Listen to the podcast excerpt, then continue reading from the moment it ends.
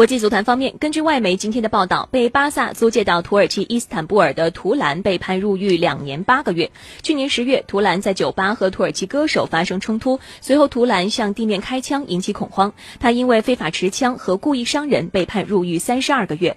三十二岁的图兰被巴萨租借在土超球队伊斯坦布尔效力。他曾经代表巴萨出场五十五次，打进十五球，获得一个西甲冠军、两个国王杯冠军和一个西班牙超级杯。二零一八年的冬季转会窗，他被巴萨租借给伊斯坦布尔，时间是两个半赛季。